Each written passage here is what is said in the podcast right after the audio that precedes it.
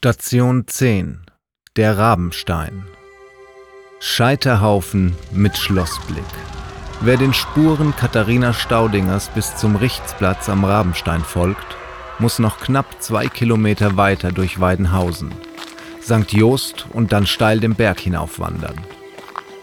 Ihr letzter Gang führte über den Gerichtsweg oder die Scheppe-Gewisse-Gasse, die ihren Namen dem Gewissen der Schöffen verdankt.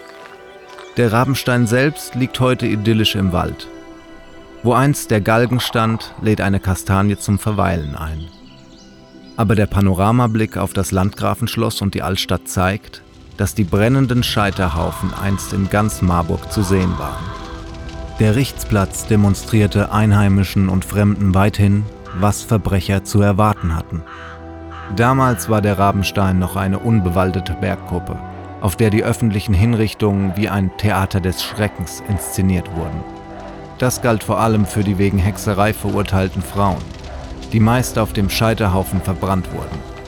Das Holz dafür karrte der Henker an und fesselte die Verurteilten an einen Pfahl oder an eine Leiter, die aus dem aufgeschichteten Holz emporragten. Nur durch das Feuer, so glaubte man, konnte das Verbrechen angemessen gesühnt werden.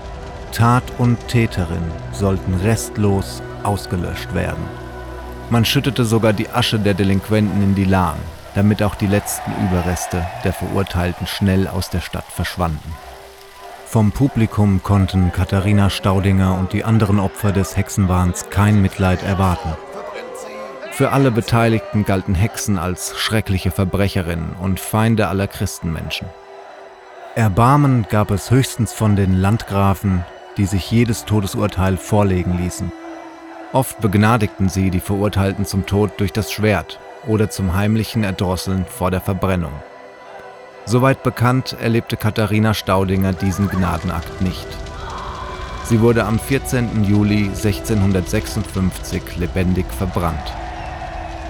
Zusammenfassung des Schreibers ihrer Akte Gefoltert, gestanden, zu Marburg verbrannt.